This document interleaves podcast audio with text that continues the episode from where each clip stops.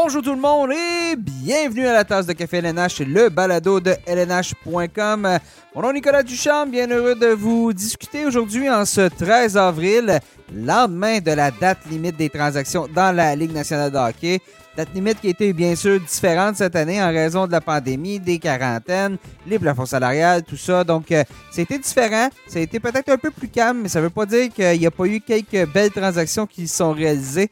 Euh, entre autres, bien évidemment, euh, celle qui a retenu l'attention là, entre euh, les Capitals de Washington et les Red Wings de Détroit, Anthony Manta et euh, Jacob Branagh qui ont été impliqués là-dedans. Donc aujourd'hui, ben, le balado va porter, bien évidemment, on revient sur euh, cette date limite des transactions.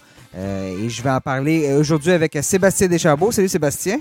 Salut Nicolas. Et avec Robert Laflamme. Salut Robert. Oui, salut Nicolas. Et donc euh, aujourd'hui, bien évidemment, on parle de ça. Robert va être avec nous en première euh, et deuxième partie d'émission. C'est-à-dire, première partie, on fait le tour d'un peu ce qui s'est passé dans la nationale. Et ensuite, deuxième partie, on va parler vraiment de ce qui s'est passé chez les Canadiens et ce qui s'en vient pour euh, la suite de la saison avec Robert qui, couvre les, activités de manière quotidienne chez les Canadiens. Et en troisième partie d'émission, ben, c'est Hugues Marcel qui va se joindre à nous. Hugues, euh, euh, un, de, un des membres de l'équipe euh, Poolers du LNH.com. Donc, on va analyser ce qui s'est passé à la date limite des transactions, mais pour les Poolers. Donc, ce que ça veut dire, les joueurs qui vont en profiter, ceux que ça va peut-être aussi désavantager. Donc, c'est à suivre. Mais avant de commencer, je vous dis, si vous nous écoutez sur le LNH.com, sachez qu'on est aussi disponible sur une panoplie euh, de plateformes. On est sur euh, Apple, Google, Deezer, Spotify, TuneIn. Faites une recherche, la tasse de café LNH, vous allez nous trouver. Abonnez-vous, suivez-nous. Comme ça, vous allez être averti lorsqu'il y a un nouvel épisode. On en fait relativement euh, toutes les semaines. Alors, manquez pas ça. On est là pour vous divertir. Alors, messieurs, comme je disais, en première, lançons-nous. Hein?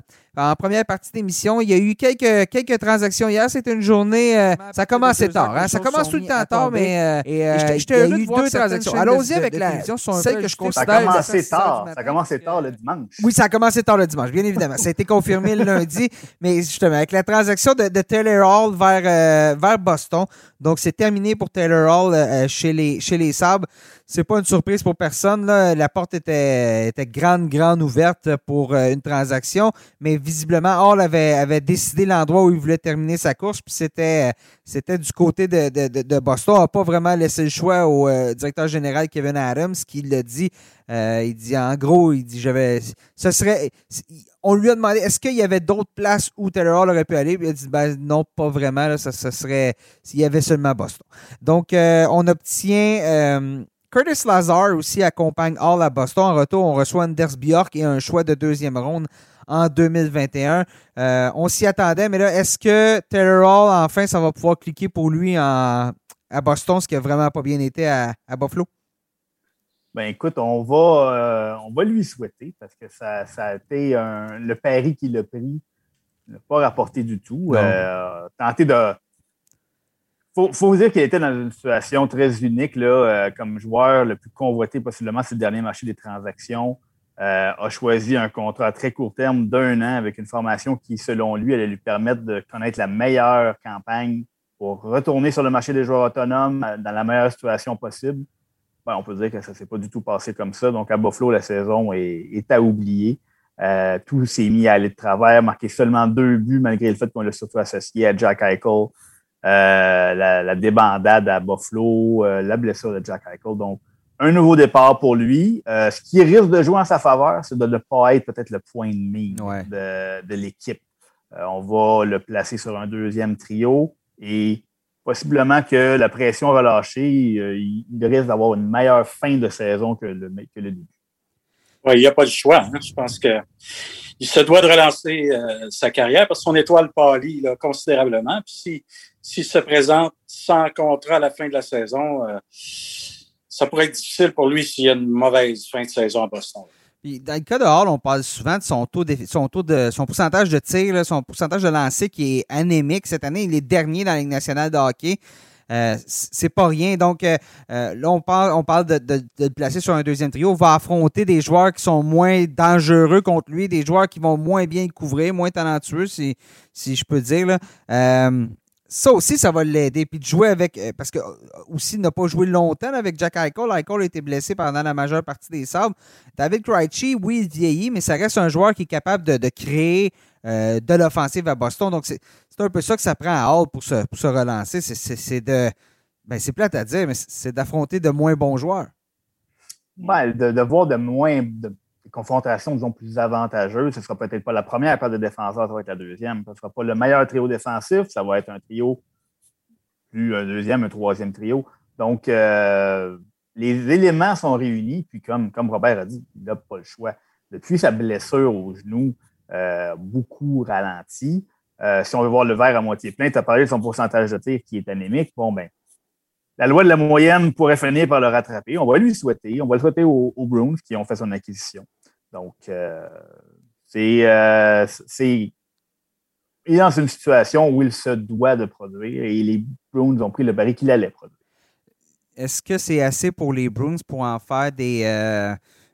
J'ai juste le mot en anglais, des contenders, des, des, des, aspirants, voilà, des aspirants à la Coupe Stanley, parce qu'on est, on, est dans une, euh, une, section qui est quand même difficile. On est quatrième de la section, puis euh, avec ce qu'on a perdu en défensive l'année dernière, Torrey Krug, Charlie McAvoy a pris une belle, euh, bon, a, pris, a, pris a fait sa part de, de travail, mais est-ce que les Bruins, avec l'acquisition de Taylor Hall, sont de retour pour une course pour tenter d'aller gagner la, la Coupe Stanley?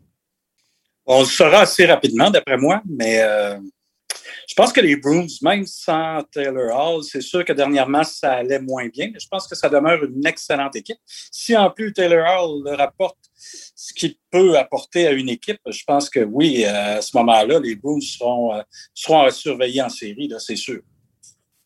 C'est une équipe, c'est, une section qui est euh, excessivement relevée et à peu près tout le monde a bougé en plus. Donc, ça va se jouer on avait de la difficulté. On a eu, on eu des, vagues à, Boston. On a eu beaucoup de misère à marquer des buts. Euh, là, c'est la défensive présentement qui, en arrache. On a, nos deux premiers gardiens qui, sont indisponibles depuis quelques temps. Et puis la, brigade défensive des Bruins n'a jamais été colmatée après le départ de Chara, de Krug. Donc, on a essayé là, au cours de la saison morte. On a, on a maintenant ajouté Mike Riley, un, en dépannage là, pour euh, même pour l'insérer ce soir sur la première vague de jeu de puissance. Donc, euh, c'est ça va surtout se jouer là. Et à défaut peut-être de colmater les brèches en, défensive, on s'est dit, ben écoute, on va peut-être y aller le tout pour le tout en attaque. On verra où ça va nous poursuit, on passe à une autre transaction, celle qui a, beaucoup retenu l'attention parce que c'est une des rares transactions de hockey à laquelle on a droit à la date limite des transactions. Maintenant, la réalité du, plafond salarial, tout ça, souvent, c'est un choix contre, contre euh, un joueur. Euh, on tente de, ça, ça a été l'histoire de, de, cette date limite des transactions-là, c'est de retenir du salaire. Euh, je veux dire, les équipes de nationale de hockey ont retenu plus de salaire que le gouvernement sur ma paye, donc c'est quand même beaucoup, là. Et et, justement, ben, euh, ça, a permis, ça a permis à un, Nick Foligno de se, de se retrouver à, Toronto. Euh, Nick Foligno a, beaucoup ralenti, mais ça reste un couteau suisse, puis ça reste un, joueur de caractère, puis on se retrouve dans une équipe qui, on parlait tantôt justement d'aspirant à la Coupe Stanley. Ça fait quelques années là, que les Maple Leafs, la, fenêtre est ouverte, la fenêtre est ouverte, puis on ne trouve pas la recette pour aller plus loin que la première ronde. Est-ce que cette recette-là passe par la polyvalence d'un Nick, Foligno ou c'est pas. Au final, ça ne une, fera pas une grande différence que d'avoir un Nick Foligno sur un deuxième, troisième trio? Alors, c'est une excellente acquisition, celle-là, pour, les, euh, pour les Maple Leafs. Euh, j'ai eu l'occasion euh, dans les dernières saisons de suivre les euh, Blue Jackets en série euh, de Columbus. Et puis, Nick Foligno, je peux vous dire que c'est tout un leader, tant sur la glace qu'à l'extérieur.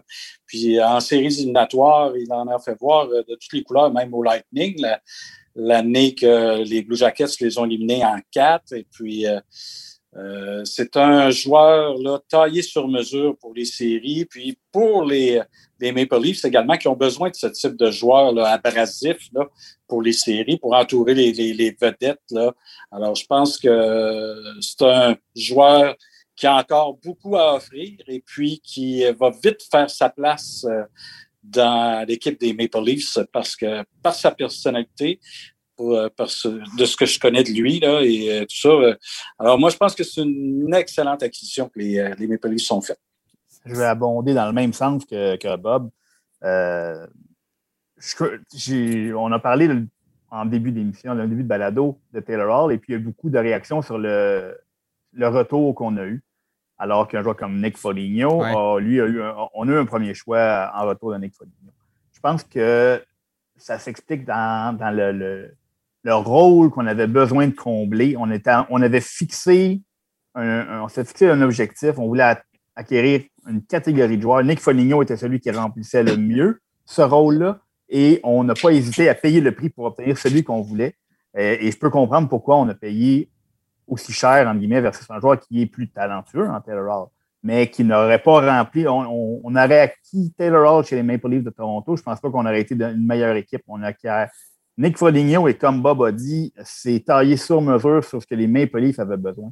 Euh, il y a une place, il y a une place qui est un, peu flottante sur les deux premiers trios des Maple Leafs à l'aile gauche dans les deux premiers trios. Est-ce qu'on va vouloir confier ce rôle-là à Nick Foligno ou est-ce qu'on va utiliser euh, sa, très grande polyvalence sur un troisième trio? C'est un beau problème pour euh, l'entraîneur euh, Sheldon Keefe et puis le DJ, le, directeur général Kyle Dubus lui a donné une belle option à, mettre à sa disposition. Ouais, puis, oui, moi j'allais dire, je vois ça un peu comme euh, le Lightning l'an passé qui a fait l'acquisition de Coleman et Goodrow. Mm-hmm. C'est le même type de transaction. Les Maple Leafs besoin, ont besoin de ce type de joueur-là également. Très belle analogie. Oui, puis on regarde un peu les changements par rapport à l'année dernière. C'est Tyson Barry qui est parti. C'est TJ Brody qui est un défenseur plus fiable défensivement. C'est Nick Foligno qui s'ajoute aussi, qui justement euh, va venir aider derrière parce que, bon, Frederick Anderson, euh, devrait rejouer cette année, mais on ne sait pas exactement quand. C'est Jack Campbell qui, oui, connaît une belle séquence, mais bon, ça reste que Jack Campbell n'a jamais joué en séries éliminatoires. On est allé chercher David Riddich qui euh, était, bon, était plus euh, considéré comme le, a eu sa chance comme gardien numéro un des Flames, pas jamais pu prendre le, flambeau. Donc, euh, au moins, on vient de renforcer une, partie de, notre jeu qui était, euh, qui était notre défaut, parce qu'en attaque, bon, les, les Maple Leafs, lorsque, lorsqu'on se met ça se met à marcher, ça se met à marcher, il n'y a pas de problème. Donc, je pense que c'est intéressant. Je pense que ça vient de donner un on regarde un peu comment ça se passe présentement dans la, section, euh, dans la section nord. Puis si on affronte, par exemple, les Jets de Winnipeg qui, défensivement, ont un gardien qui, euh, qui peut te voler un match, ben, chez les Maple Leafs, c'est peut-être le jeu défensif qui va venir faire un peu le même effet. Puis notre offensive, elle, va pouvoir répondre en, je sais pas, en fin de match, peu importe, mais dans un match qui est serré où on va avoir juste besoin d'un seul but, ben, c'est là qu'il va y avoir une différence parce qu'on va avoir tenu le fort pendant les. pendant cette période-là, ce qu'on n'a pas fait contre les Blue Jackets de Columbus l'année dernière. Non, puis on n'a pas, il n'y a pas une équipe de la section Nord qui s'est, euh, beaucoup améliorée. Ça a été relativement calme euh, chez les équipes des quatre premières places. Donc, on parle des Jets, des Oilers, euh, des, des, Maple Leafs et des Canadiens.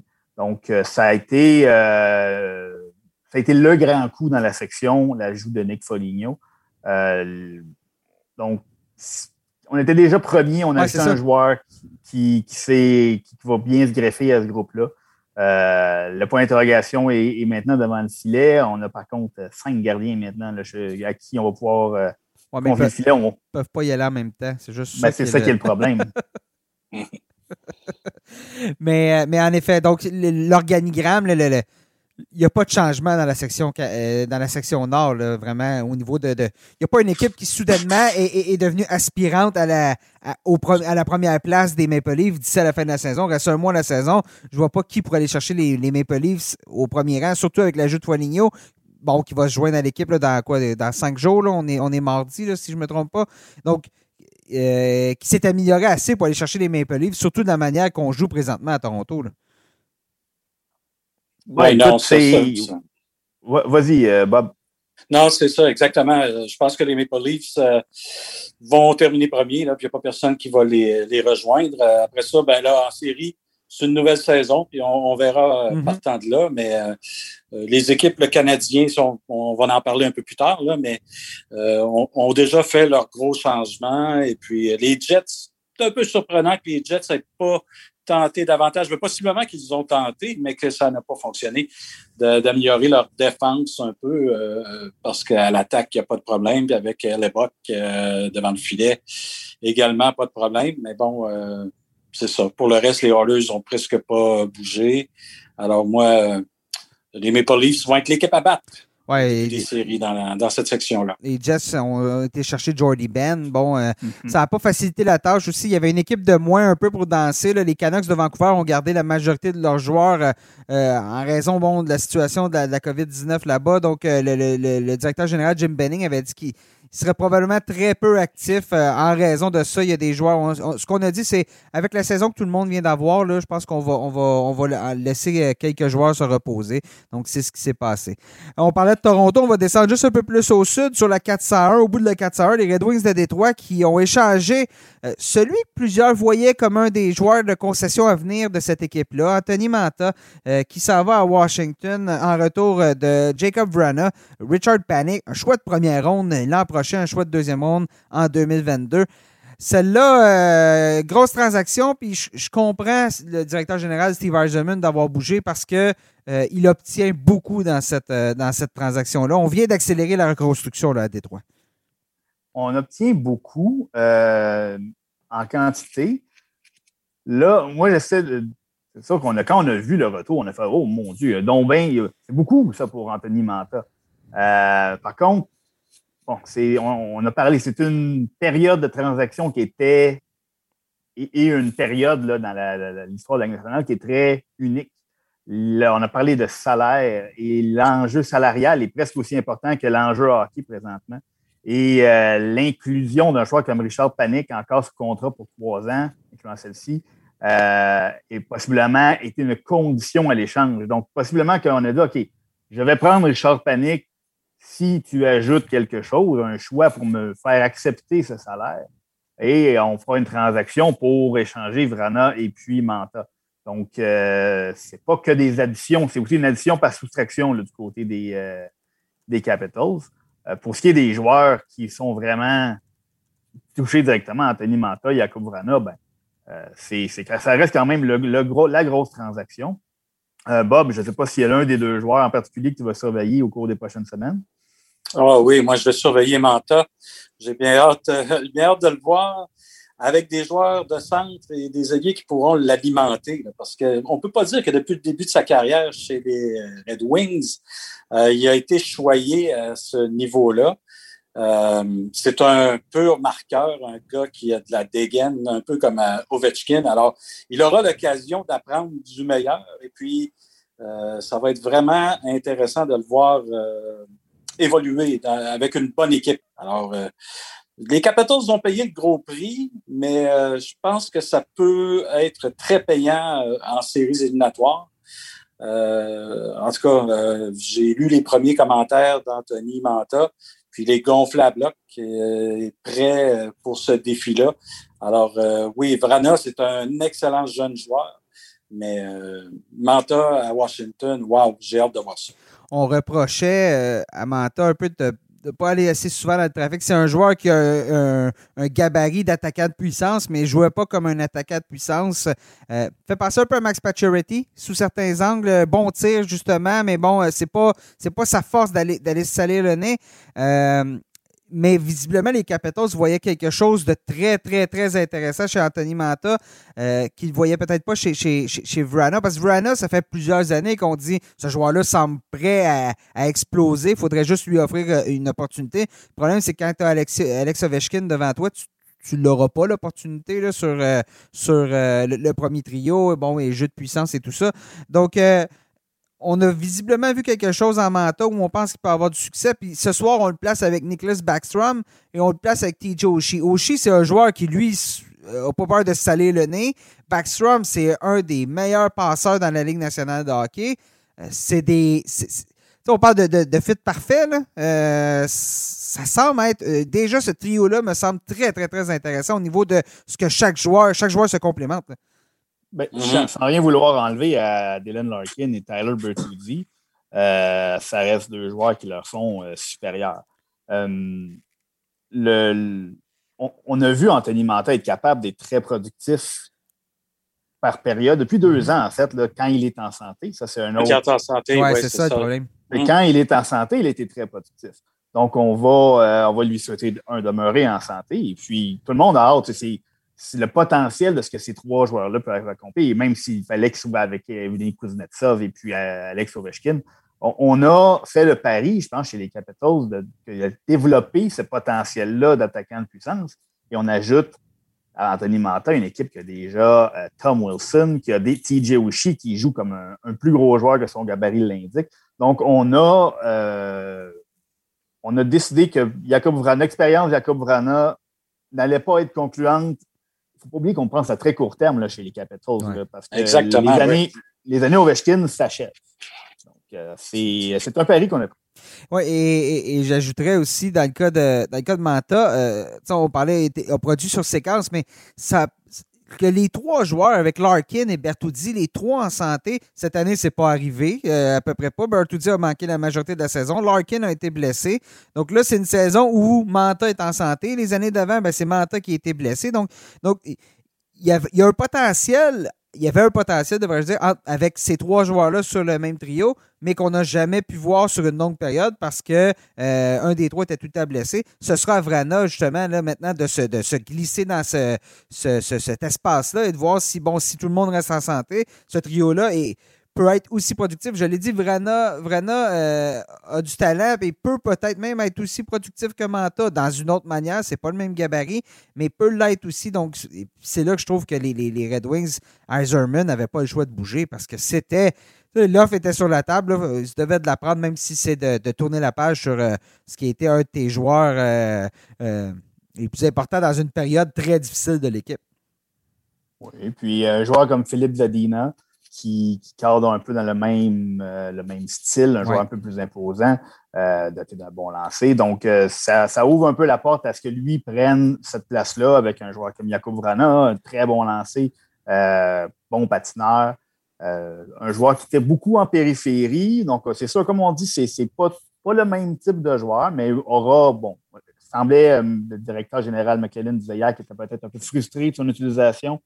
Je pense qu'à Détroit, on va lui donner beaucoup de temps de glace. Je pense qu'il n'y avait jamais, jamais au cours de sa carrière, il y a une moyenne de 15 minutes par match au cours d'une saison, euh, Vrana. Et euh, l'utilisation sur le jeu de puissance, c'était. On, lui a donné une chance en début de saison, et plus ça allait, plus il était relégué sur la deuxième vague. À Détroit, je pense qu'on va lui donner euh, tout ce qu'il peut prendre là, comme, euh, comme responsabilité offensive. Oui, puis à, à- à Washington, Vrana, là, était, on lui préférait Connor Sherry présentement sur le, sur le deuxième trio plutôt que, que, que, que, que Vrana qui lui évaluait avec l'harceleur et euh, euh, je ne sais pas c'était qui à droite. C'était peut-être c'était peut-être Oshie. Donc, euh, C'était c'était Oshie, hein, bon voilà. Donc Vrana, oui, exactement. Là, on va lui ouvrir, la porte. C'est à lui de se, de se glisser euh, dans l'ouverture. Je poursuis. Autre transaction qui a été faite plus, euh, plus tôt. Par contre, ça, c'était euh, samedi. David Savard, euh, le Lightning. Bon, Julien Brisebois nous a dit je ne pourrais pas être actif. Malheureusement, je n'ai pas de place sous le plafond salarial. Donc, encore une fois, c'est des mensonges. On a réussi à aller chercher David Savard des Blue Jackets de Columbus. Encore là, on a passé par une transaction à trois équipes, ce qui a permis de sauver. on va payer 25% du salaire de Savard, ce qui permet de, ce qui permet d'aller chercher un de la qualité euh, et de le placer sous le plafond salarial. Donc, ça a coûté euh, un choix de, de première ronde, un choix de troisième ronde et un choix de quatrième ronde. Euh, c'est euh, c'est les Red Wings, justement, qui ont participé à la transaction comme euh, équipe. euh, coussinet, si je peux dire, un tampon, équipe tampon, voilà, euh, pour absorber un peu de salaire. Donc, Eiserman qui a été, euh, qui a été équipé. Mais Savard, c'est encore là, on vient de, on a un petit défaut chez les, chez les, chez le Lightning, puis on vient, on vient de commenter. C'était peut-être juste l'endroit, là, le flanc à gauche, où euh, on avait besoin d'un peu d'aide. Le flanc, à droite, excusez-moi. Hum. Oui, ça, euh, ben, c'est ça. euh, Julien Brisebois, là, c'est un fin renard. hein, puis, Ouais. il l'a dit lors de son bilan de mi-saison que le Lightning est en phase de performance. Alors, je pense qu'on a gagné la Coupe Stanley euh, l'an dernier. On veut en gagner une autre cette année et on prend les moyens. Euh, la fenêtre est grande ouverte. On a le meilleur gardien de la Ligue nationale. On a une défense avec Edman qui est vraiment là, au sommet de son art. Et puis avec euh, un autre gros lapin qui va, qui va pouvoir sortir de son sac pour les séries éliminatoires en Nikita Kucherov. le Lightning va être équipé pour veiller tard encore cette année. Ah ouais, le, le, top 5 là, des, du Lightning à la défense, c'est c'est quelque chose d'impressionnant. Avec Edman, McDonough, Sergachev, Chernak et puis maintenant Savard, là, on, on a Vasilevski devant le filet. Je pense qu'on on a, euh, a vu, là, on ne sait pas dans quel état, euh, quelle forme physique, quelles conditions physiques Nikita Kucherov va faire son retour en pleine série éliminatoire. Donc, ça, c'est un point d'interrogation. Steven Stamkos, présentement, est amoché, un autre point d'interrogation. Donc, les, les buts viennent un peu moins facilement cette année.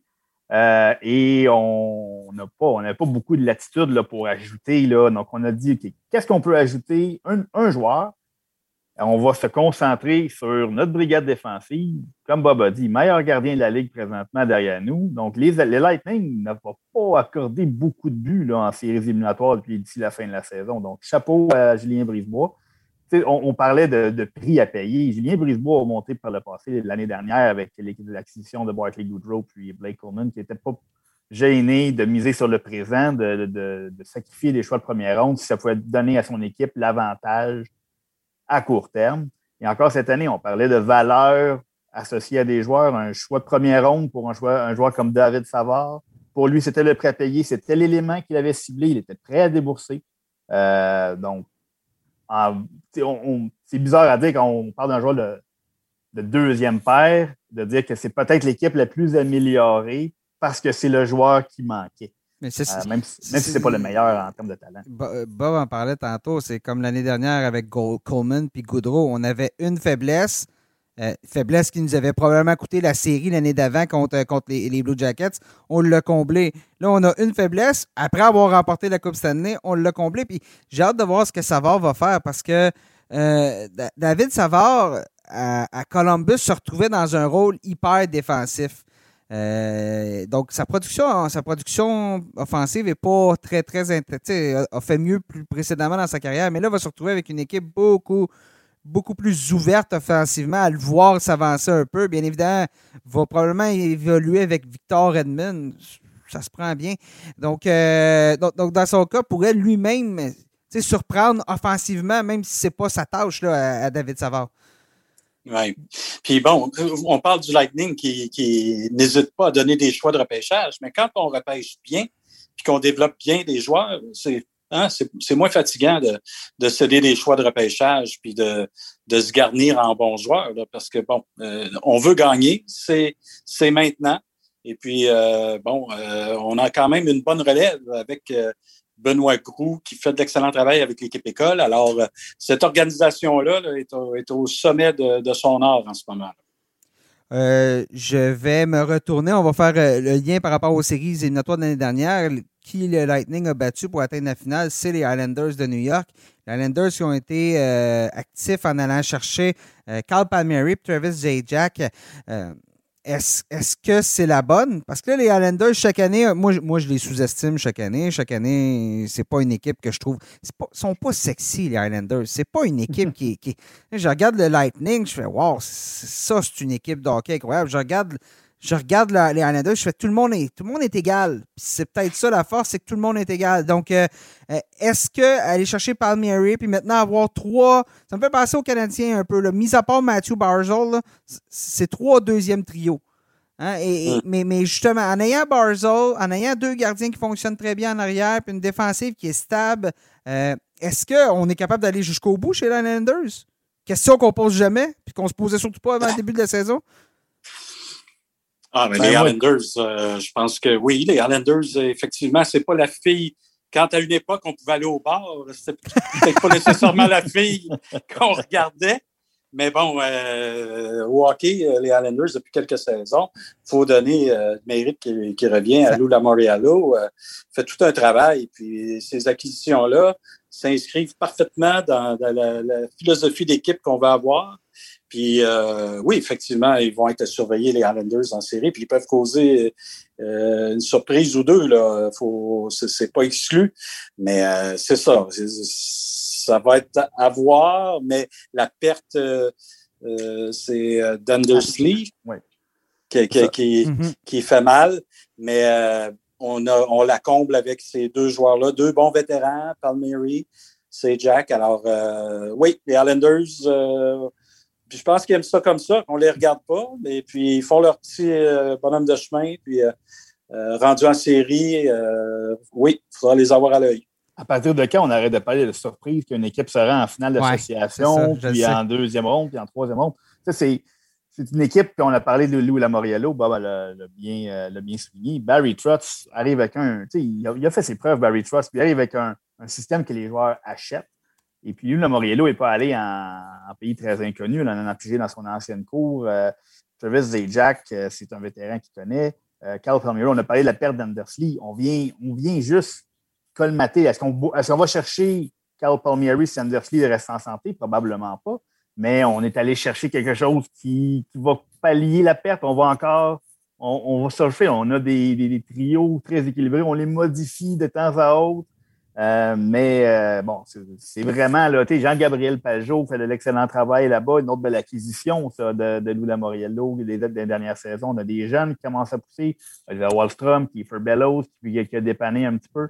Euh, puis la brigade défensive est très, très stable, comme l'a mentionné Nick. Puis les deux gardiens derrière, là, on est en alternance presque parfaite, 50-50, un gardien après l'autre, pas de pas de, séquence de matchs consécutifs et on gagne, on gagne, on gagne. Ça, ça se demander, ça va être qui le gardien qui va amorcer les séries? Euh, parce que euh, habituellement, les équipes n'aiment pas trop être en alternance là, en séries éliminatoires. Donc, qui va être le gardien qui va mener cette équipe-là en série? C'est tout un luxe à avoir. Euh, ça va être, on a parlé de la, section nord en séries éliminatoires la section Est, euh, avec les Capitals, les Penguins, les Bruins et puis les Islanders, ça, va être, ça va être quelque chose. Oui, on regarde Palmieri, on regarde Zajac, c'est deux joueurs qui n'ont jamais gagné, par contre. C'est des joueurs qui ont à peu près jamais joué en séries éliminatoires. Zajac, euh, la dernière fois, c'était en 2012, quand les Devils ont atteint la, finale de la Coupe Stanley, avait perdu contre les Kings, mais après ça, bon, euh, depuis ce temps-là, depuis les séries 2012, a joué cinq matchs en séries éliminatoires. Palmieri aussi, c'est un peu la même chose. donc, justement, c'est des joueurs qui ont faim. C'est des joueurs qui, justement, peuvent bien fitter dans un noyau qui est un noyau qui est un fait. C'est un noyau de, de, de, de, mésestimés, on dit des misfits, là, puis des, joueurs sous-estimés. Euh, et c'est le cas. comme j'ai dit, à part Barza, il n'y a pas de superstar. c'est tous des joueurs qui jouent très bien dans le noyau, dans le système, excusez, euh, Barry Trotz où on met un peu nos statistiques individuelles de côté pour travailler en unité. C'est ce qui nous a permis d'atteindre euh, la, finale de la, la, finale de l'Est plutôt l'année dernière. Non, euh, les Islanders, je, vais continuer à dire que comme je dis, sont pas sexy, mais euh, continuent de nous jeter à terre à, chaque, à chaque année. Donc, ça va être, ça va être à surveiller. comme tu as dit, le noyau arrête pas. Le, noyau en a de l'expérience en série des dernières saisons. Donc, d'ajouter des joueurs qui n'en ont pas, c'est pas un problème. L'équipe en place en a gagné de l'expérience en série. Euh, on dit oui, il faut, avoir tout gagné. On s'est quand même rendu en finale de l'Est. L'année précédente, euh, c'était en deuxième ronde contre les Hurricanes, je pense. Donc, on, progresse d'année en année. Donc, d'ajouter des éléments qui n'ont pas nécessairement tout gagné, euh, on a l'expérience à l'intérieur de l'organisation. Ce noyau-là en a bâti sa propre expérience. Ah, moi, je disais pas, je disais juste que c'était des joueurs qui avaient faim, pas des joueurs qui leur manquent d'expérience en série à leur faire mal, parce que euh, il, y a certains clubs qui vont chercher des, gagnants de la Coupe Stanley, puis présentement, ils sont quatrième dans la section canadienne, dans la section nord. Donc, euh, c'est gage de rien. Alors, parlons-en.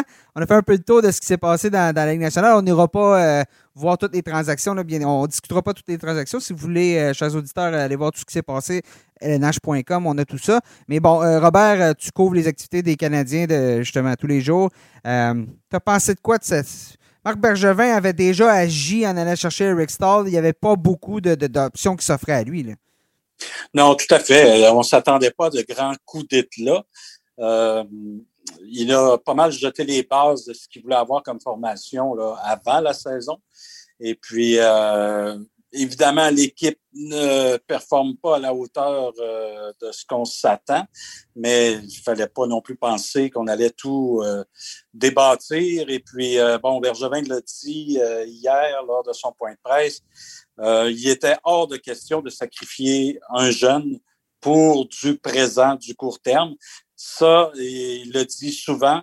Et puis, euh, il n'était pas question qu'il déroge de ça là, euh, hier pour, euh, ou ce lundi, pour essayer de, de, de gagner quelques, quelques places ou en tout cas quelques rondes de série ou se rendre en finale de la Coupe Stanley. On pense qu'avec les outils ou les éléments qu'on a en place, on peut le faire.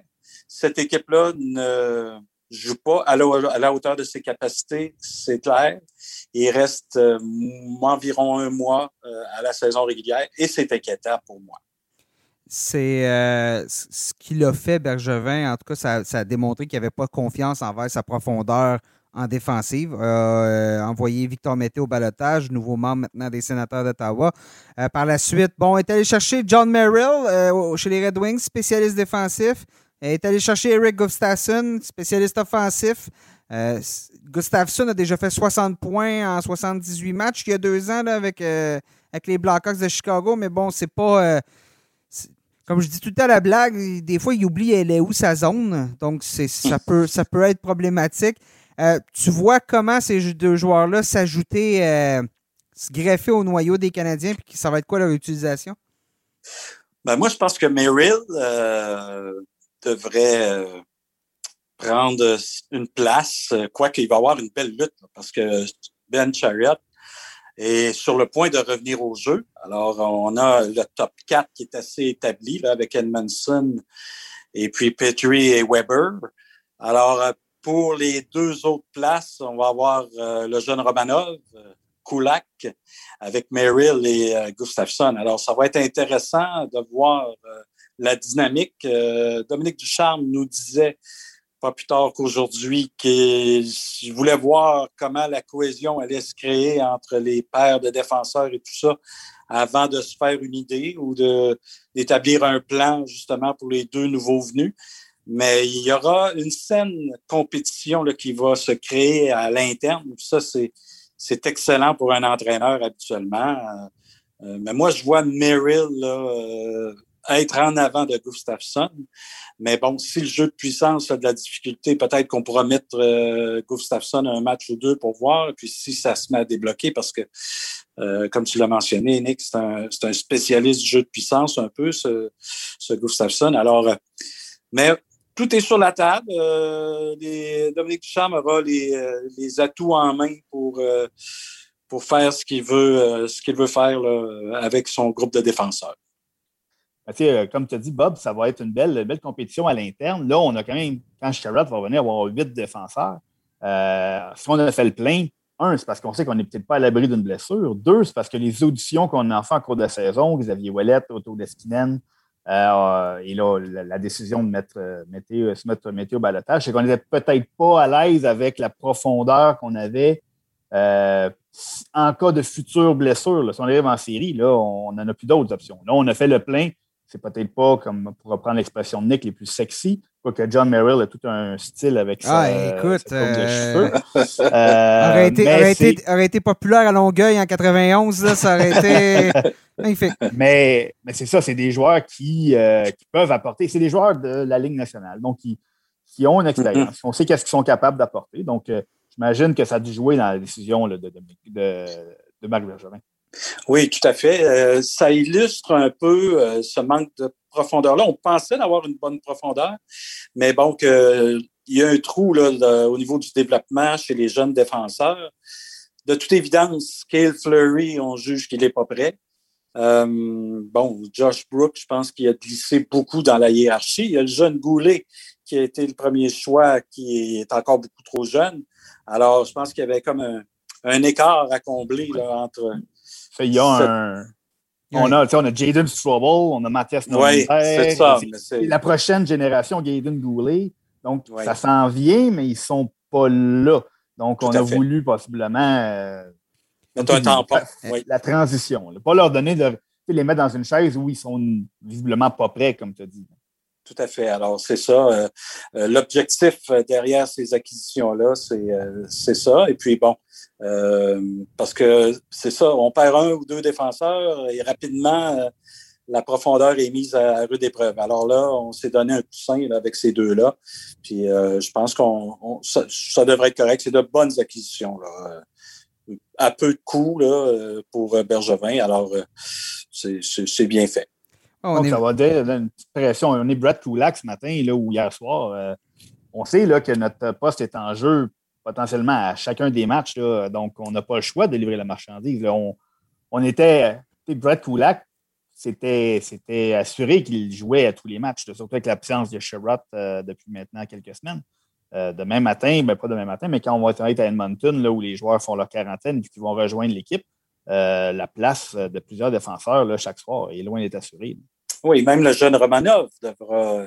Hier, il a joué un fort match contre les Maple Leafs, mais il pourra pas. Dès qu'on va sentir une petite baisse de régime, ben, on aura un vétéran là, pour prendre sa place. Alors, euh, le jeune Romanov aussi ne euh, sera pas à l'abri.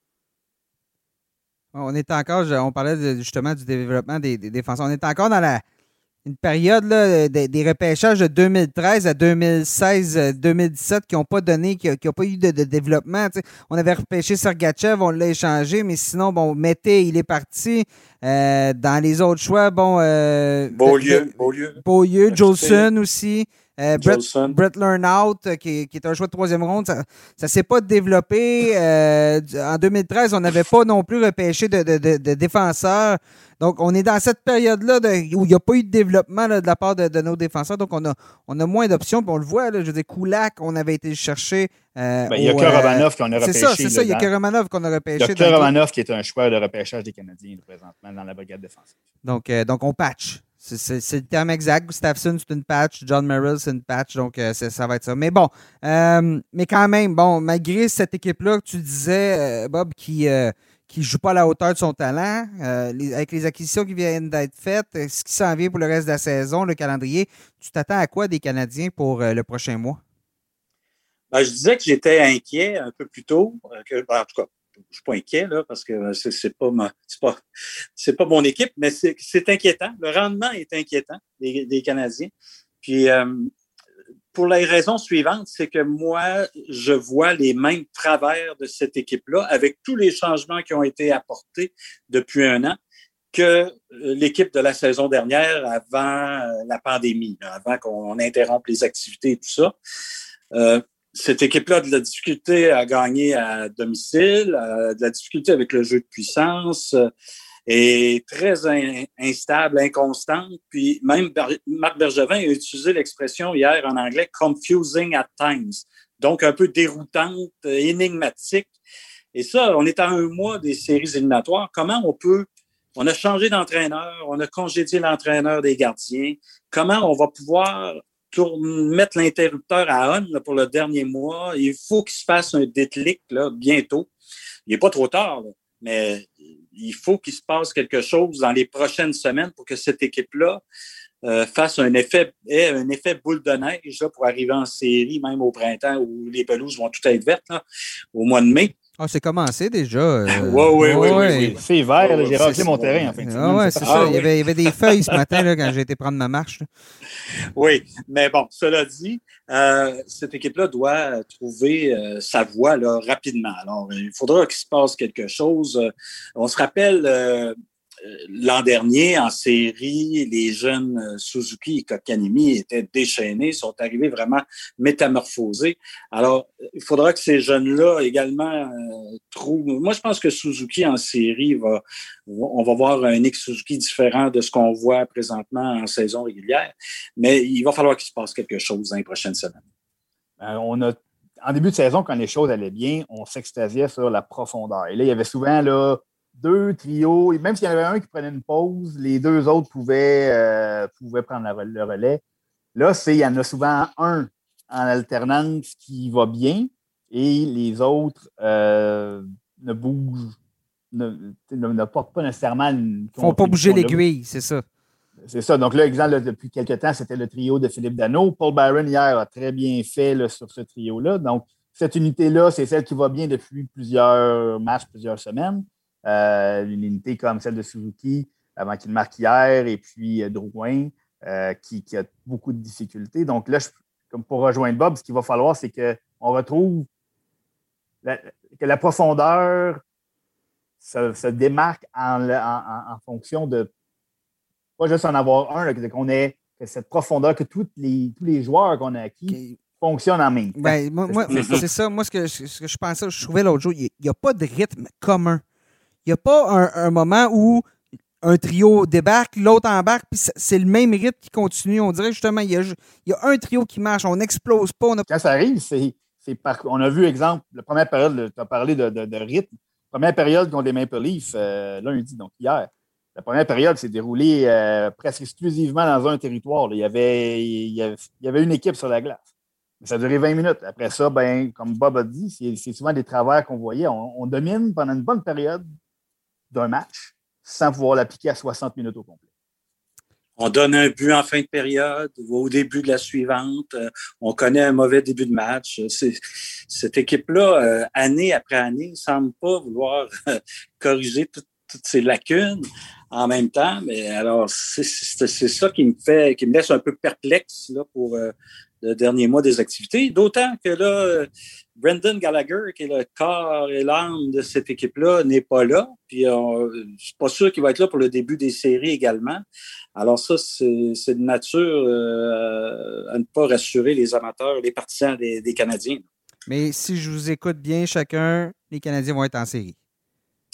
Ah oui, moi, je pense que c'est acquis. Là. Euh, Quand même un gros écart, ouais. Oui, mais il faudrait vraiment que ça aille très mal d'ici à la fin de la saison. Euh. et là, à ce moment-là, ça pourrait, ça pourrait à Montréal être. Euh, la catastrophe. la catastrophe, oui, pour ne pas dire autre chose. Je dirais, bien, je dirais bien que ça va manifester, mais ça se fait déjà, fait que ouais, pas de, ça sera pas nouveau, là. Exactement. Mais c'est ça, ça prendrait vraiment une séquence. Puis on en a parlé, je ne sais pas si c'était dans le dernier balado, c'est bien beau euh, de dire oui, on va faire les séries, euh, même si on ne joue que pour 500, disons, c'est presque acquis, comme disait Robert. Mais il y a une différence entre avoir une place acquise et arriver comme un club qui joue pour 500 et arriver en série avec de l'élan, avec un certain momentum, avec un rythme, euh, d'avoir des jeunes joueurs comme Kotkanimi. Je trouve, ben, personnellement, Kotkanimi, je trouve qu'il joue beaucoup mieux là, depuis, euh, depuis quelques semaines. Euh, Depuis, euh, je rêve de presque depuis l'arrivée de, de, Ducharme à la barre de l'équipe. Euh, Kotkanimi montre des beaux signes. Suzuki, je suis un peu comme Bob, j'ai une, une, bonne. j'ai trouvé qu'il avait beaucoup ralenti au niveau de la, son implication sur la glace. En même temps, dans début de saison, on le voyait. On le voyait avec la rondelle sur son bâton. Il avait il avait souvent la rondelle sur son bâton. Il était souvent près de la rondelle en zone, offensive, en zone défensive. Il était très impliqué. Là, pendant, quelques semaines, on le voyait beaucoup moins. Euh, mais j'abonde dans le même sens que Bob. J'ai bien confiance qu'on va le revoir là, euh, plus, plus impliqué, plus, plus incisif en série. Mais il va falloir que ça, que ça arrive avant qu'on arrive en série, que, que ce rythme-là s'installe dans les matchs qui vont précéder les séries. Surtout qu'on ne veut pas arriver euh, le, calendrier va être très condensé là, avant les séries. On ne veut pas arriver avec un sentiment de, d'avoir d'être battu pour sa place euh, à l'arracher dans les semaines qui vont précéder. On veut arriver avec une bonne confiance là, euh, en séries éliminatoires. Ce qui est spécial présentement, c'est que les Canadiens sont un peu dans un, no man's land où on ne peut pas vraiment se faire rattraper, mais devant, les équipes ont quand même de l'avance. Mais en même temps, on est à une bonne séquence de se battre pour la deuxième place, puis une mauvaise séquence par exemple, contre Calgary. puis je pense qu'on affronte Calgary trois fois, dans, euh, cinq fois d'ici la fin de la saison, trois fois, euh, cinq fois d'ici même la fin du mois d'avril. Euh, une mauvaise. Si on perd quatre de ces cinq matchs-là contre Calgary, attention, la, course est totalement changée. Donc, c'est même pas juste. ça peut aller vite, ça peut aller très rapidement, mais justement, si on a une bonne séquence, on va pouvoir se battre pour la, affronter les Maple Leafs de Toronto. Puis je pense que ça, ça serait déjà du, très positif pour la durée de vie des Canadiens en séries éliminatoires. Oh, mais pour les partisans, ça serait une bonne nouvelle. On a toujours des bons matchs contre, euh, contre les Maple Leafs de Toronto. Puis c'est une rivalité qui, qui n'existe plus, en guillemets, mm-hmm. parce que ça fait tellement longtemps que les deux équipes ne se sont pas affrontées en série. 1979, euh, ma mémoire est bonne. Ouais. Euh, mais je dis ma mémoire est bonne comme si j'avais assisté à ça. Alors non, mais c'est parce, parce qu'on en a parlé dans le dernier podcast, c'est pour ça. mais bon, c'est ça. C'est je pense que ça ne serait pas une mauvaise chose du point de vue hockey, du point de vue euh, attrait pour les partisans. Bob va replonger dans ses souvenirs des bons vieux duels entre le Toronto et le Montréal. Euh, donc, euh, ça, ça serait quelque chose de positif. Juste pour, être sûr, Bob, dans ton temps, c'était les Saint Pats ou les, les Arenas? non, non, c'était les, les, Canadiens déjà. non. de l'autre côté. De l'autre côté, moi, je parle. ah, de l'autre côté, non, non, c'était les Maple Leafs. C'était les Maple Leafs, OK. ok. Tu n'as pas, pas, connu les Maroons? Non, non, non. des blagues, des blagues. Plus en forme que, plus en forme que moi, anyway. Mais, euh, mais bon, c'est ça. Donc, on, va voir chez les Canadiens. C'est loin, visiblement, c'est loin d'être réglé. Mais euh, comme on dit, il va falloir que le, train se mette en marche euh, d'ici à la fin de la saison. Robert, merci beaucoup d'avoir été avec nous pour le balado. Ça m'a fait plaisir. On va te recevoir de toute façon. Tu es un invité fréquent. Donc, on va se reparler, je suis pas mal sûr. Là. J'ai ma carte chouchou. Oui, tu as ta carte chouchou, exactement. Salut Bob, merci. Merci. Bonne continuation. à la prochaine. Et maintenant, pour les poolers, c'est euh, votre moment du balado. Donc, euh, on va faire le tour des transactions du point de vue poolers. Euh, surtout qu'il reste, bon, un mois à la saison et ça va se, ça va aller rapidement. Je sais qu'il y en a pour certains que la date limite des transactions est déjà passée. Pour, il y, en a d'autres, c'est aujourd'hui, c'est demain, là, dans les prochains jours. Donc, savoir si ce que toutes les transactions vont avoir eu comme effet sur, sur vous, sur les poolers. Mais pour en discuter, ben, je, je demande avec Sébastien et on accueille Hugues Marcel. Salut Hugues. Salut les gars. Comment ça va Hugues? Ça va bien, vous aussi, j'espère. Ben Une belle date limite des transactions. Oui, plus, plus calme que les dernières années, comme on disait plus tôt, mais euh, on a quand même on a travaillé fort, tout le monde a travaillé fort. Euh, et justement, ben, il, va, il va y avoir certaines transactions qui vont être à à analyser d'un point de vue des poolers. Et euh, bon, sur euh, le site de l'NH.com, toi, tu te charges euh, d'évaluer les défenseurs pour les poolers. J'ai les gardiens, ça va les attaquants. Et on va commencer tout de suite. On va regarder ce qui s'est passé du côté de Boston. Seb et Hugues, vous allez pouvoir en parler avec deux, ben, les deux principales acquisitions, c'est-à-dire Taylor Hall et Mike Riley en défensive. Vous pensez que ça va avoir quoi comme impact pour chacun des joueurs puis pour les joueurs autour d'eux? Ben, écoute, moi, je vais commencer avec le, volet attaque, comme tu as dit. moi, c'est plus ça que, je regardais. Euh, dans ma chronique, j'ai parlé de l'impact sur David Krejci, qui, lui, euh, va, très probablement apprécier la présence de Taylor Hall à ses côtés. Euh, Krejci est un de ceux qui vont le profiter le plus. Euh, je l'ai mentionné brièvement aussi dans ma chronique aujourd'hui. Ça va permettre à l'entraîneur Bruce Cassidy de replacer David Pasternak sur le premier trio, la, la fameuse Perfection Line avec Patrice Bergeron et puis Brad Marchand. Ils ont été séparés au cours des 5-6 derniers matchs. Ils sont revenus ensemble un petit peu à la dernière fois, au dernier, à la dernière partie. Euh, ça aide un peu tout le monde. Ils ont, perdu 8 heures contre les Capitals, c'est ça? Oui, exactement.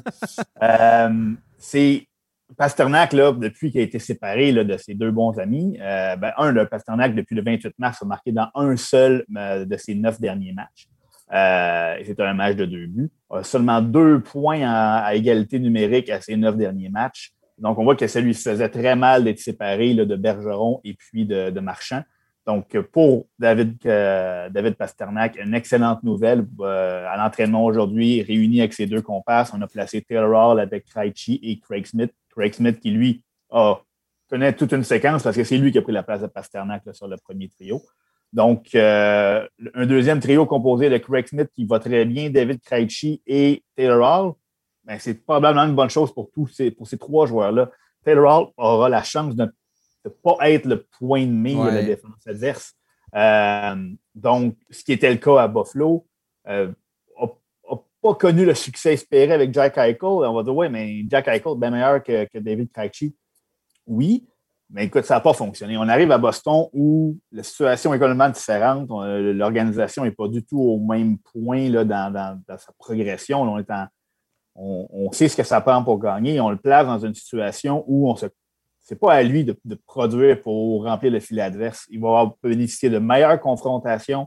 David Krejci va probablement avoir une belle augmentation de ses statistiques là, grâce à l'arrivée de Taylor Hall, Pasternak aussi, et par, le, par la bande de Marchand et Bergeron, là, ça ne peut pas nuire. Euh, tu, tu, voyais qui à droite sur le deuxième trio? Euh, parce qu'il y a quand même une rotation hein, depuis le début de la saison? oui, présentement, c'est Craig Smith euh, qui, qui est là. c'est Bruce Cassidy a annoncé que c'est lui là, qui, allait, allait amorcer l'air Taylor Hall à la droite de ce trio-là. Nick Ritchie a été là. On a, on a, on a essayé de trouver les bonnes, la, bonne combinaison parce que à Boston, l'attaque pendant un bon bout, là, ça reposait uniquement sur les épaules du premier trio. Donc, c'est pour ça qu'on l'a démantelé. Mais bon, euh, on, a, jugé que ça prenait un autre petit, petit électrochoc, puis ça sera Taylor De ton côté, Hugues, euh, on a une nouvelle vedette à la ligne bleue des, euh, des Bruins. ouais, Mike, Riley, quand même, acquis contre un troisième choix, un choix de troisième ronde. À Montréal, certains vont être surpris, mais Riley avait beaucoup progressé, a fait progresser son jeu à Ottawa en obtenant plus de, d'opportunités. Puis bon, les Bruins ont été le chercher. Euh, et là, ce soir, bon, devrait être sur la première unité de jeu de puissance. Euh, si on nous avait dit ça au début de la saison, on aurait, je pense qu'on aurait tous été surpris. Mais tu, tu vois quoi son impact à court et long terme pour Mike Riley? Euh, ben, disons que pour les poolers, je vois un impact intéressant à court terme, euh, beaucoup moins certain à long terme. Là, ce qui arrive présentement, c'est que Riley débarque chez les Bruins et là, euh, je, crois, là, sous toute réserve, que McAvoy va jouer ce soir, mais au moment où on a précédé à la transaction là, chez les Bruins, on avait McAvoy, on avait Matt Grizzlick, Brendan Carlo et Kevin Miller qui va revenir aussi ce soir, je crois, au jeu. Donc, on avait quatre défenseurs blessés, donc c'était comme logique d'aller chercher un un défenseur en, Riley. Là, présentement, il y a Grizzly qui est toujours blessé. Et Grizzly, c'était le, le, le, défenseur qui évoluait sur la première vague du jeu de puissance des Bruins depuis le début de la, la saison, ou en, tout cas durant la majeure partie de la saison, quand il n'a pas été blessé. Mais là, il est blessé. Et ce qu'on a vu ce matin à l'entraînement des Bruins, c'est que Riley évoluait sur la première vague du jeu de puissance. Donc là, je n'ai pas besoin de vous expliquer en, en, détail pourquoi ça peut être payant. Là. Euh, Riley avec Pasternak, Bergeron, Marchand et, Richie sur la, sur la première vague, il y, a moyen de faire des points. Et discrètement, Riley connaissait quand même la, la, la, meilleure saison de sa carrière, là, si on veut. Euh, il, y a, eu une opportunité un peu plus euh, un peu plus grande à Ottawa de se faire valoir parce qu'on n'a pas beaucoup de profondeur en, en défensive derrière Chabot. Et en fait, c'est surtout là, une séquence depuis le début du mois de mars. Là, je regardais ça avant qu'on entre en, en, en onde. Là. Riley, c'est depuis le, le, 1er mars, c'est 12 points en 18 matchs. Là, donc, ça le place quand même parmi les, les, les défenseurs très payants pour les poolers. Donc, c'est pour ça qu'à court terme, là, dans l'optique où Grizzly qui est absent, Riley peut devenir une, option très, très, très intéressante pour les poolers. Euh, je pense entre autres là, dans, les, dans les pools euh, hebdomadaires, dans les pools euh, quotidiens, comme donc toutes ces ligues-là qui, qui, fonctionnent, les différents fonctionnements de ligues. donc, à mon avis, pour être payant dans le court terme, mais je vois mal Grizzly revenir et se faire damer le pion par, par le petit nouveau. Là, je vois mal Cassidy lui, lui, lui, lui confier les clés de la, de la Mercedes. C'est un petit peu je suis moins certain de ça, disons. Commence avec une, voiture un peu moins. Euh, une charrette, mettons, une brouette. Ça va être pas mal ça. Euh, ben, ils ont ça, va, ça, va, c'est ça, fais tes classes, mais euh, ben, c'est la Mercedes au début, mais après, c'est comme quand j'ai appris à conduire, hein, le, gros char des parents, mais lorsqu'ils m'ont acheté mon char, il y avait de la rouille dessus. Donc, c'est ça, hein, c'est ça. la rouille, il va, il va la connaître plus tard. Non, mais disons que les, les Bruins sont mal pris, là, donc c'est logique qu'on le, qu'on le laisse sur la première vague, surtout qu'il est gaucher comme Grizzly, donc on n'a pas, à, pas à repenser le schéma au complet en, en avantage numérique, là, donc c'est peut-être moins compliqué comme ça. On poursuit avec euh, ben, la transaction, je pense, qui a surpris le plus euh, de, de, hier. Bon, Anthony Manta qui s'en va chez les Capitals, Jacob Vrana s'en va à Détroit. Euh, l'impact, bon, Manta passe d'un premier trio, puis autant de temps de jeu qu'il le désire, si je peux dire, à, Détroit, à un système où on a deux à trois trios qui peuvent vraiment produire, n'aura pas les mêmes opportunités, mais se retrouve avec des coéquipiers beaucoup, beaucoup plus euh, redoutables, du moins sur papier. Euh, Manta, est-ce qu'on retrouve le joueur qui s'approchait de, tu sais, qui tournait pas loin d'un point par match l'an passé? Là? 38 points en 43 matchs. Avec Manta, ça a toujours été, la, en tout cas depuis euh, les deux dernières saisons, s'il est en santé, il produit. Cette année, il est demeuré en santé, mais bon, le rendement n'a pas été au rendez-vous. Par contre, à Détroit, on le sait, c'est pas, euh, ça ne regorge pas, c'est pas la puissance en attaque euh, pour le moment.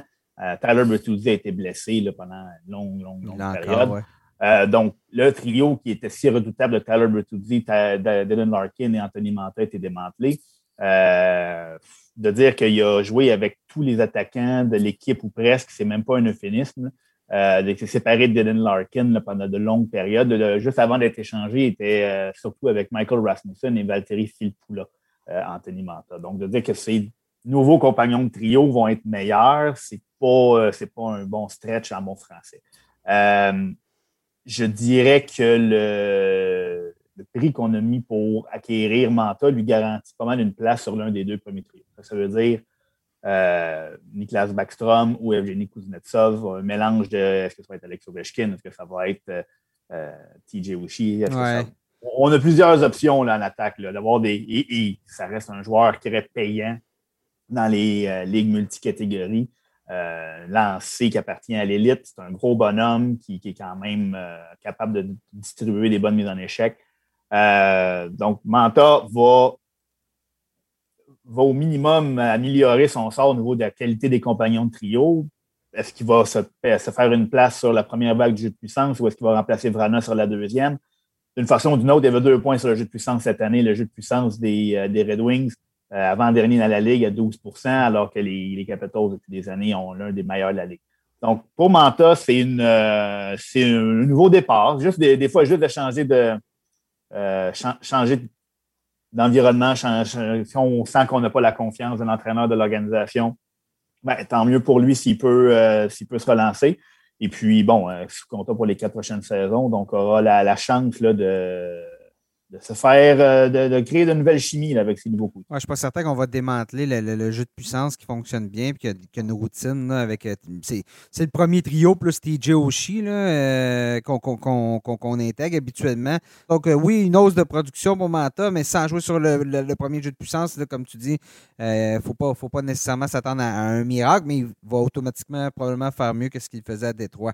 Du côté de Vrana, on est plusieurs à attendre son explosion depuis quelques années. Euh, on se dit que c'est un joueur qui est extrêmement talentueux, mais il n'y a pas de place pour lui ailleurs sur les premiers trios, sur les premiers jeux de puissance. Donc, c'était un peu le, joueur qui est tenu en retrait, un peu comme à, Toronto où William Nylander, c'est tout à lui qui, se retrouve sur les deuxièmes unités. Nick Ellers aussi à, Winnipeg, qui est sur le deuxième trio, qui est sur le deuxième jeu de puissance. Donc, euh, c'est un peu le même type de joueur. Puis je pense que à part pour les défaites, c'est une, bénédiction pour lui d'aller à Détroit parce que euh, c'est un joueur qui peut vraiment faire partie de la reconstruction des Red Wings puis qui va obtenir toutes les chances de se mettre en valeur. À Détroit va être sur le premier trio. Justement, là, si Bertoudi peut éventuellement revenir au jeu, ça, c'est pas clair. D'ici la fin de la saison, euh, c'est pas assuré qu'il soit capable. Mais si on, fait un trio Vrana, Larkin, euh, Bertoudi, il y a du potentiel là pour lui pour connaître du succès puis enfin évoluer sur, sur le premier jeu de puissance. Même si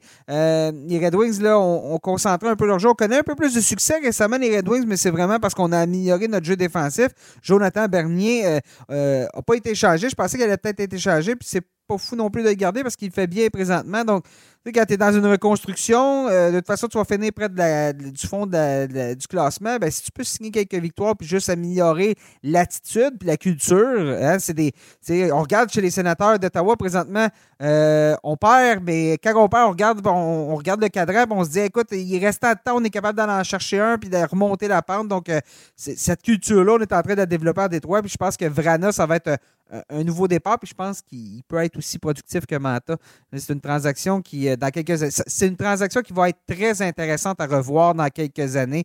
C'est une belle transaction de hockey, donc on, verra dans le cas de Vrana. Je poursuis euh, avec euh, l'acquisition à Toronto. Je parlais de Nylander. Ben, Nick Foligno qui s'ajoute euh, au aux, Maple Leafs. Euh, Fonigno, bon, cette année, euh, une année quand même calme, là, euh, malheureusement, je n'ai pas, ses, pas ses statistiques devant. Je vous sors ça dans quelques secondes. Mais bon, Fonigno s'ajoute aux, Maple Leafs. C'est un joueur qui est très polyvalent dans les deux sens de patinoire. un joueur qui est reconnu comme un leader. C'était le capitaine à Columbus cette année. Il avait 16 points en 42 matchs. c'est un joueur, bon, la production est en, est en descente, là, est en régression depuis, depuis environ 3 ou 4 ans. Euh, mais pensez-vous que pour les poolers, c'est un joueur qu'on se doit d'aller chercher parce que justement, il va être euh, jumelé avec euh, de, très bons attaquants à, Toronto ou ben non, ça représente quand même un risque. C'est pas nécessairement un, joueur qui va pouvoir faire mieux et on va pas lui offrir les opportunités pour le faire?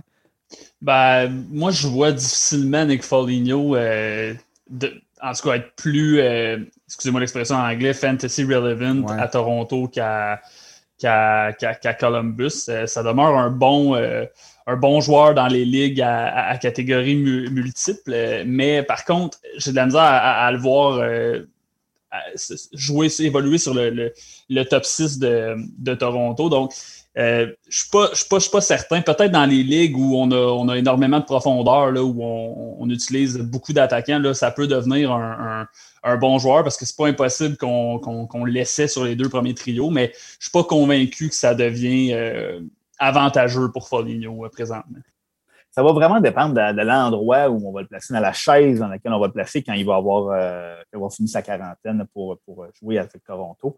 Euh, dans les deux premiers trios présentement, on a Alex Galchenyuk depuis quelques matchs. Euh, avec euh, Jean Tavares, mais les deux derniers matchs avec Austin Matthews. Est-ce qu'on va déterminer que c'est là qu'on a besoin d'aide avec ces deux attaquants-là? Si oui, sur un des deux premiers trios, Nick Foligno devient très utile pour les poolers. Si on lui confie davantage un, rôle sur le troisième trio, et en plus, c'est très polyvalent, peut jouer au centre, peut jouer à l'aile. Donc, si on lui confie davantage un rôle sur le troisième trio, ben là, absolument, sa valeur ne euh, va pas être améliorée par cette transaction-là pour les poolers. Donc, ça va être vraiment une situation à surveiller. Comme n'importe quel joueur, tout dépend de son utilisation. À Toronto, on a tellement d'armes offensives que si on joue sur les deux premiers trios, on a des chances de produire. Euh, le jeu de puissance, bon, je pense pas qu'on va lui faire une place à la première vague qui, euh, qui, est très bon. Il faudrait que le jeu de puissance est en panne à Toronto. On va peut-être chercher des solutions, un électrochoc, on va peut-être employer le nouveau venu. Euh, par contre, à long terme, je ne pense pas que ça va être une option qu'on va privilégier. Mais bon, si on prend, si on le voit à la gauche de, de Matthews, à la gauche de Tavares, ben là, aller sur le balotage, aller le réclamer parce qu'ils ont pas une belle petite séquence. Euh, par contre, si on voit sur le troisième trio, ben, euh, à éviter. Oui, c'est ça. C'est une roue de secours. peut jouer au centre, peut jouer à l'aile. Donc, euh, on verra dans le cas de, dans le cas de Foligno.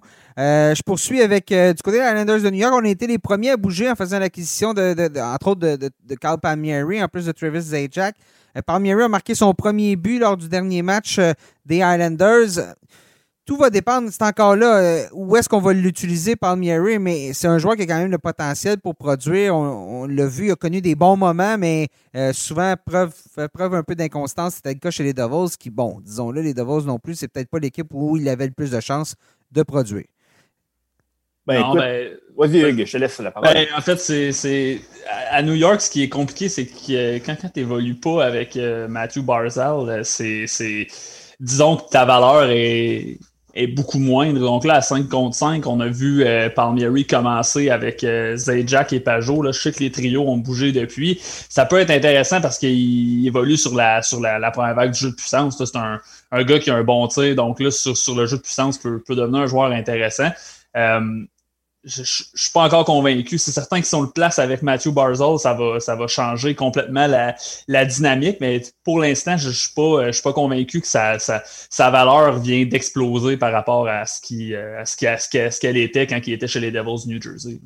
Ben écoute, on marque tellement pas beaucoup de buts chez les Highlanders. Euh, c'est difficile de, Comme tu l'as dit, si on n'est pas Matthew Barzell, euh, on est une équipe qui gagne en accordant vraiment pas beaucoup de buts. Euh, va pas entrer dans une compétition à qui va marquer le plus de buts. On va pas remporter nos matchs 7 à 6. Euh, ça va être euh, des matchs serrés, donc de pouvoir recommander Bertuzzi, euh, ça ne va pas vraiment être quelque chose qui. Palmieri, tu veux dire? Oui. Moi, j'ai. Qu'est-ce que j'ai dit, moi? Bertuzzi. non, c'est ça. Ben, euh, effectivement, je suis bien d'accord avec euh, ce que vous dites. Là, ça va être, je, pense, qu'il va continuer à produire environ au même rythme que ce qu'il faisait au New Jersey. Donc, euh, si vous ne le trouviez pas utile avant, vous ne le trouverez pas plus utile maintenant. C'est pas mal la réalité. Puis s'il était dans votre équipe avant, ben, ça va être le même type de production, à mon avis. On termine avec le, dernier joueur qu'on a identifié qui pouvait avoir un impact. C'est Jeff Carter chez les, euh, chez les Penguins de Pittsburgh. Carter qui a été obtenu euh, après quand même, va avoir passé, je ne sais plus combien d'années, environ 10 ans, je pense, du côté des, Kings de Los Angeles, qu'il avait obtenu des, Blue Jackets de Columbus en 2012. Donc, euh, bon, euh, dans le cas de, Jeff Carter, 19 points en 40 matchs cette année, 27 en 60 l'an dernier. C'en est un autre qui est en, qui est en régression. Euh, mais bon, chez les Pingouins, on dirait qu'on trouve toujours le moyen de, produire, peu importe qui est notre nom, peu importe si on vient d'arriver de Wilkes-Barre, Scranton ou si on est acquis dans une transaction. Bon, peu importe. Carter, par contre, ça semble vraiment être à court terme, ses chances de produire. Ben, en très, très court terme, bonne, parce qu'il va possiblement être sur le deuxième trio en l'absence de Vinnie Malkin. On a essayé un peu tout le monde. Euh, Jaron McCann a fait du bon travail pendant un petit bout. Euh, Jeff Carter peut encore servir, euh, encore rendre de bons services à une équipe au pooler. par contre, quand Vinnie Malkin va revenir et qu'on va convier possiblement le troisième trio à Jeff Carter, à moins qu'on veuille l'utiliser à l'aile, là, sa valeur va être très similaire à celle qu'il avait chez les Kings. Son emploi sur le jeu de puissance va faire foi de tout, mais à court terme, c'est un joueur qui peut rendre de bons services. Dès que Vinny Malkin va revenir, mais là, ça sera très important de surveiller comment on va le je pense que c'est beaucoup plus une, beaucoup plus une transaction qui, influence le facteur euh, hockey chez les, chez les Pingouins. Peut-être pas, vraiment le, du côté production offensive. On s'entend que Carter va, tomber troisième centre, comme tu l'as dit, Seb. Puis les Pingouins, eux, voient ça, voient ça comme un, un une amélioration par rapport à un Teddy Bluger ou à un, Mark Jankowski qui était, est employé sur les, deux derniers trios au centre. Donc, euh, moi aussi, je pense qu'à court terme, ça peut être, peut euh, peut pas mal. On peut, on, peut, tenter le coup si on veut avoir quelques points de plus là, dans, une, courte période de temps, mais moi non plus, à long terme, je ne vois, pas, vois pas quelque chose de très payant. S'il y a de quoi, je pense qu'il peut-être plus productif dans la, chaise de deuxième centre à Los Angeles qui va, qui va l'être à, Pittsburgh dans un, sur un troisième trio. Là. Ouais, vraiment, je suis ton avis. Je vois pas euh, comment Carter pourrait euh, vraiment améliorer ses statistiques par rapport à ce qu'il faisait à Los Angeles. Donc, ce serait un joueur que non, je, je laisserais de côté. Comme tu dis, comme tu dis c'est une transaction beaucoup plus utile hockey que pour les poolers. Euh, on est allé chercher un joueur d'expérience, mais c'est pas c'est pas pour les poolers. C'est pas, pas là qu'on va marquer des, des points beaucoup, beaucoup. Alors voilà, c'est ce qui met un terme à cette passion pour Poolers et, euh, à ce, ce, balado, tout simplement. On termine ça. J'espère que vous avez apprécié, chers auditeurs. Euh, euh, grosse semaine. Et là, ben, il reste un mois, la saison. Hein? Donc, on va avoir droit à euh, les courses dans les séries, dans la majorité des, sections jusqu'à présent, c'est pas ce qui est le plus serré, mais il y a certaines équipes qui montent. J'ai hâte de voir ce qui va se passer dans la centrale. C'est plus, euh, plus près que, ça semble être. Donc, euh, on va suivre ça. On va suivre ce qui va se passer chez les Canadiens. Mais bon, la fin de saison s'annonce quand même très intéressante et très différente, bien évidemment, avec tout ce qui se passe, la pandémie, tout ça. Ça va être. Il y a un facteur inconnu que les équipes devront gérer d'ici à la fin de la saison pour essayer d'arriver en forme et en très grande santé euh, en séries éliminatoires euh, d'ici un mois. Donc, euh, merci, chers auditeurs, d'avoir été à l'écoute. Merci, Hugues. Merci, Sébastien, d'avoir participé à ce balado. Merci, les gars. Merci à toi, Nick. Merci aussi à Robert Laflamme qui était avec nous précédemment. Et euh, ben, chers auditeurs, on vous invite à nous écouter, à nous suivre sur euh, les plateformes de diffusion. Comme ça, vous allez être avertis à notre prochain balado qui devrait être la semaine prochaine si, euh, si tout se déroule comme on l'espère. Merci beaucoup d'avoir été à l'écoute et on vous reparle très bientôt.